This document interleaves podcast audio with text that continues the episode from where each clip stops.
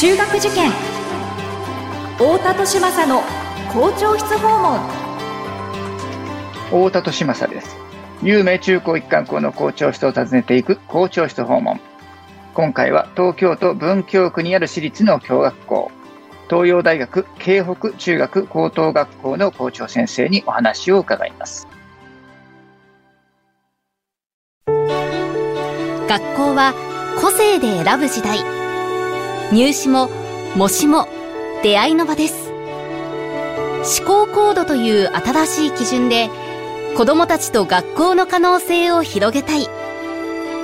私たちは首都圏模試センターです。太田利政の校長室訪問。文化放送ポッドキャスト QR 太田利政の校長室訪問。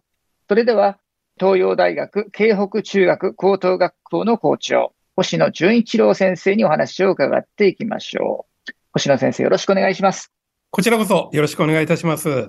今回はですね、東洋大学京北中高さんのお話を伺っていこうと思うんですが、まずですね、えー、学校の立地について、えー、最寄りの駅ですとか、周りの環境ですとかについて教えていただければと思うんですが、いかがでしょうか？はい。まず、最寄り駅は三田線の白山駅になります。およそ6分程度でございます。他に、えー、南北線の本駒込駅。こちらが徒歩10分。あるいは丸の内線の明ヶ谷駅からですと17分。千代田線の千駄木駅からですと19分ぐらいのところにございます。えー、私たちは、あの、東京大学の科学系研究室訪問というのもやっているんですが、ほぼほぼ似たような、今申し上げたような距離感覚のところに、えー、東京大学もございますので、歩いて、学校から歩いて行っています。あの、また同じく東京大学の付属施設である小石川植物園、その真ん前にあるのが私どもの学校でございます。ありがとうございます。そういった立地にある、えー、東洋大学京北中高さんなんですけれども、学校の中のご様子、えー、最近のご様子なんかはいかがでしょうか？はい。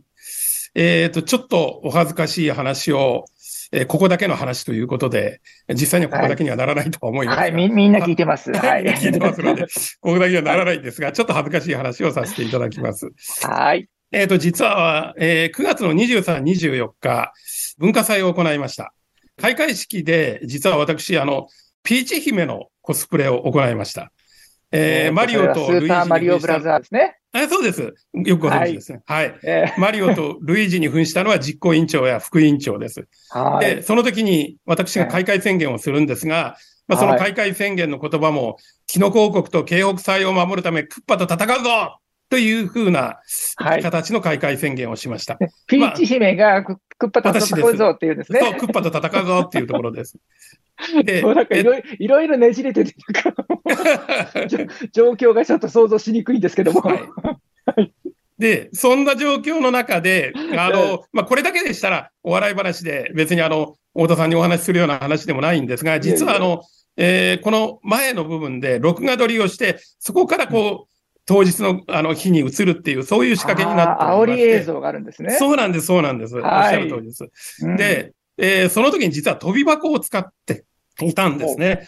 で、その飛び箱、まあ、私もこういう年ですので、ちょっと、あの、不安定っていうか、うまくの登れなかったりする部分もあって、その時にあの、実はその実行委員長、副委員長がですね、その補助をしてくれたり、それから着替えも手伝ってくれたりということでですね、まあ非常に何ていうか。着る、校長先生にピーチ姫の衣装を着せるお手伝いを、ね、そうです。着てるのも手伝ってくれたんですよ。なかなかシュールな。ちょっと私こうやって太ってますので、あの、あの、ちょっと着れなかったりするとこもあったんですが、先生、ここ細めてくださいとかって言いな言われながら、実は着替えていったんですけども、まあ、そういう、この二人の委員長、実行委員長なんかのが一つの典型なんですけど、相手を思いやる、相手に気遣うことができる、そういう気持ちを強く持っているのが、あの、私は香港の生徒たちだと思っているようです。先生、これもちょっとあの、余計な質問になっちゃうかもしれないですけど、えー、そのピ先生がピーチ姫に扮するというアイディアは誰が考えたんですか？実行委員長です。藤田君という子なんですが。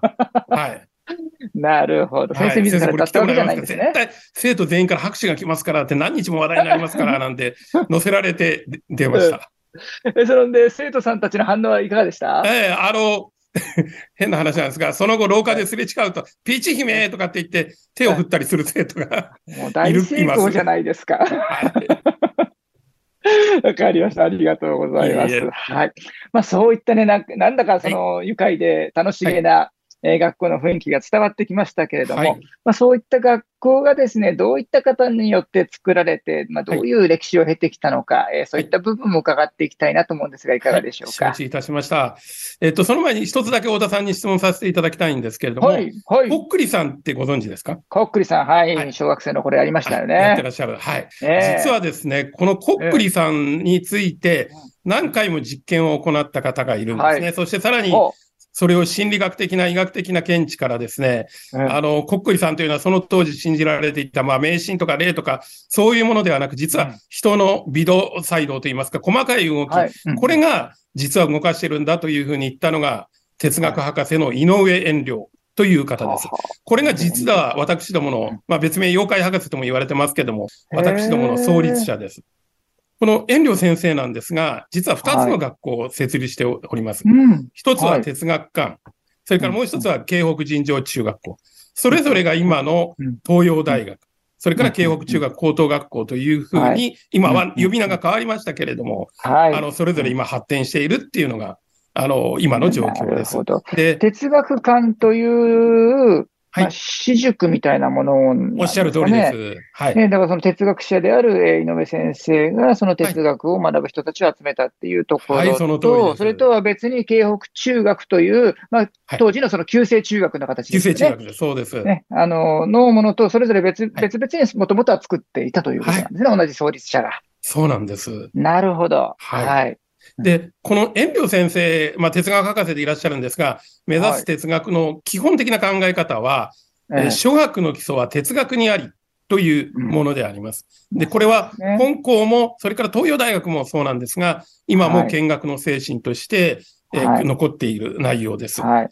なで、この諸学の基礎は哲学にありって一体どういう意味なのかっていうことなんですけど、うんうんあの、当然哲学ですから学問として古典をきちっと学んでいくっていうことは当然重要なことなんですが、はい。学祖が目指した哲学はですね、その古典も大事なんだけども、さらにはい。思想や精神を伝播する術として、つまり他に応用する能力も身につけなければならない。そういうふうに説かれたのが井上遠慮博士なんですね。で、もっと言いますと、ええ対話を経て社会に貢献できる、そういうふうな方向性を考えさせる、行動させる、そういうふうなプログラムでもあるというふうに、はい。あの言えると思っています。よりよく生きる、そういうことが私たちのテーマでもあり、哲学でもあるというふうに言えます。はい。以上です。なるほど、ありがとうございます。えー、有名なその哲学者さんが、えー学祖であるということなんですけど、まあ、その先生が、はいえー哲学の先生が、その真面目に、大真面目にそのこっくりさんの現象についてはい研究をされたっていうのは、なんか、ちょっとクスッと笑っちゃうところがあって、そさっそうですきのピーチね。姫ともちょっと通ずるかなみたいな。はい。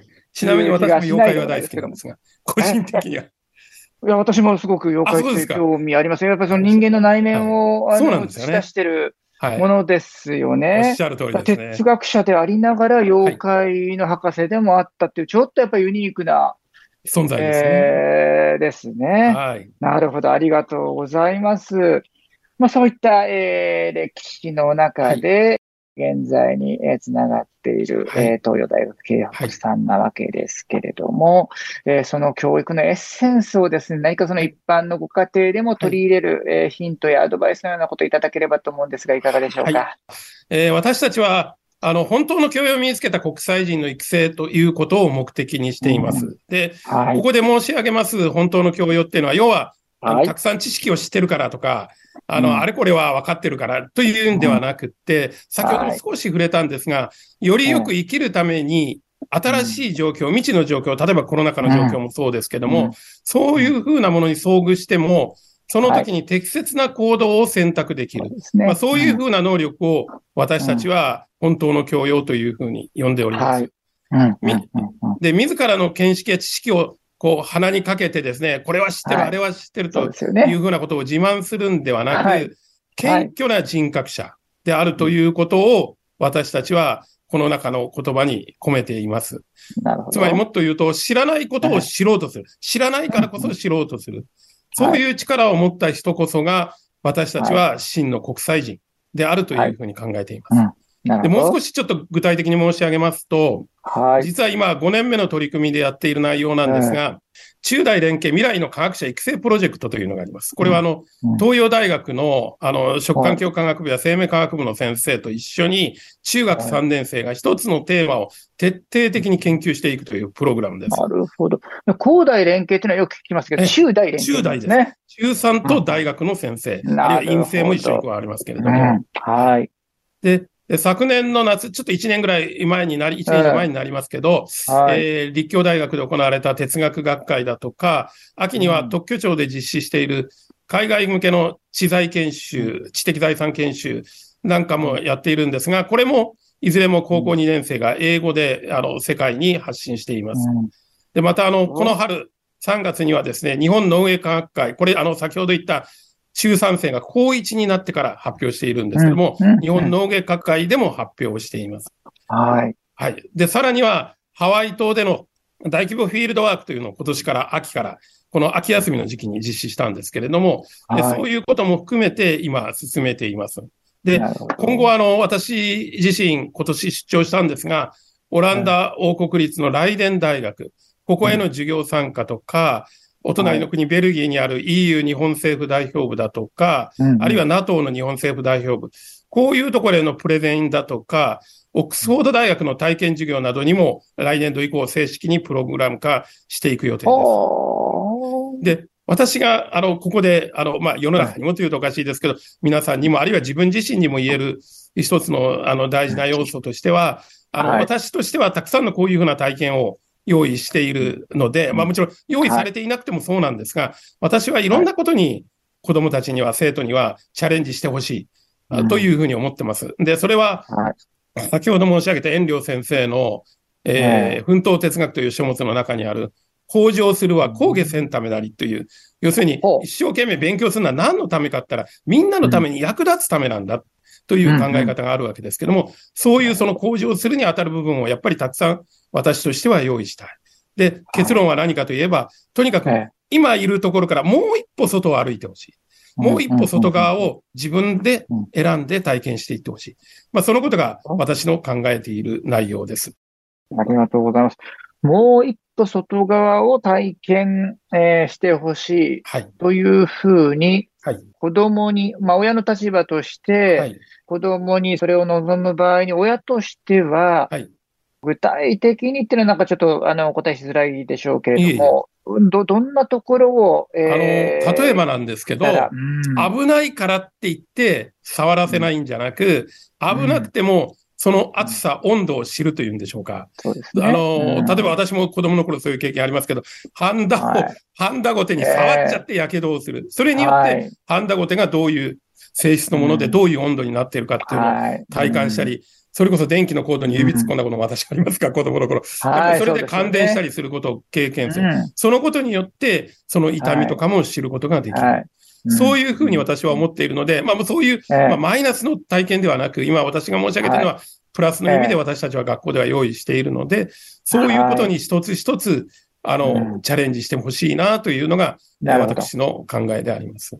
ね、でそうすると、じゃあ親の立場で子供がもう一歩外側を歩けるようになってもらう、そういう、うんまあ、サポートをするとするならば、もう一歩外側歩きなさいよって、まあ、口で言うというよりは、子供たちがはい。何かその、え一歩外に踏み出そうとしているときに、親としてついついね、危ないよって言っちゃいそうになるところを、ぐっとこらえるっていうところがおっしゃる通りですね。はい。大切だったりするのかもしれませんそのね。通りですね。はい。わかりました。ありがとうございましたありがとう。ございます。校長室訪問。今回は東洋大学京北中学高等学校の校長、星野純一郎先生にお話を伺いました。星野先生、ありがとうございました。こちらこそありがとうございました。